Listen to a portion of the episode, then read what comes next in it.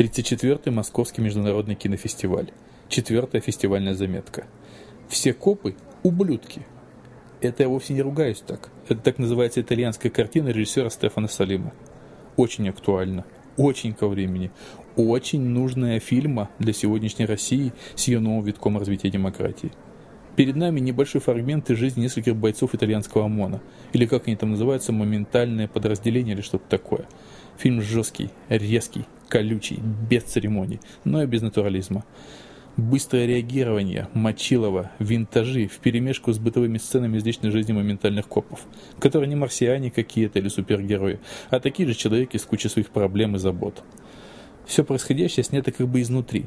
Мы смотрим глазами ОМОНовца на те события, которые некоторым знакомы по заголовкам газет, а кому-то, ну, из тех, кто бывает на митингах или футбольных состязаниях, на собственном опыте. Но тут мы как бы видим, как и что чувствует рядовой боец ОМОНа в тот момент таких стычек, и какой резонанс рождается в его голове и накладывается на вот тот самый жизненный опыт. Наверное, поэтому не все уживаются в этом крепком коповском братстве.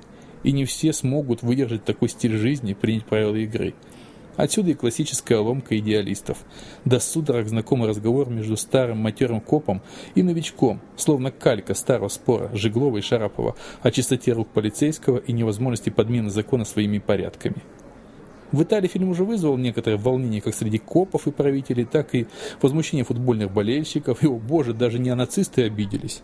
Наверное, зеркало было слишком объективным и красочным.